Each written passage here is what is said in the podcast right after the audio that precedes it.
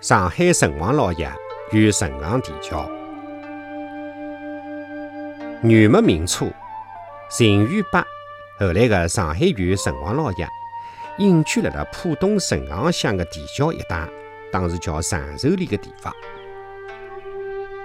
有得一日，屋里向的人报告讲，周浦塘及上浜口的百姓为了争相过桥而吵了起来，要伊去解决。秦元伯到了伊面，见一座独木桥浪向面对面站了不少拿棍棒的人，大家互不相让，啥人也走不过去。眼看就要打起来了，伊连忙叫桥浪向的人全部退上岸。岸浪向的人通通后退三步，随后限定三个人一批，隔离过去一批，对岸再过来一批，一批来再一批去。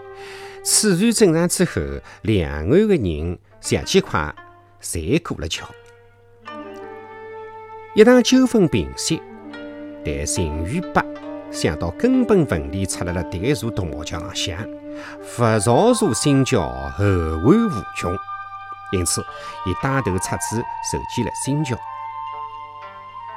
上浜口浪向要造新桥的消息一下子传遍了方圆十多里，大家纷纷出钱出力。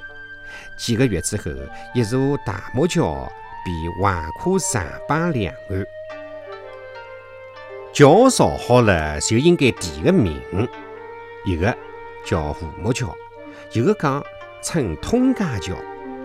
真是七嘴八舌，真实不假。更多的人敬重秦玉伯，要伊出上地的名。秦玉伯人情难却，就集中各方的提议，当场挥笔提了“大通桥”三个字。但是不晓得是啥个原因，老百姓喜欢称迭座桥叫“玉伯地桥”，也有个人称伊是“奇桥”，后来干脆就叫伊是“地桥”。并越叫越深，越传越远，到再后来嘛，地桥也就成了当地的地名。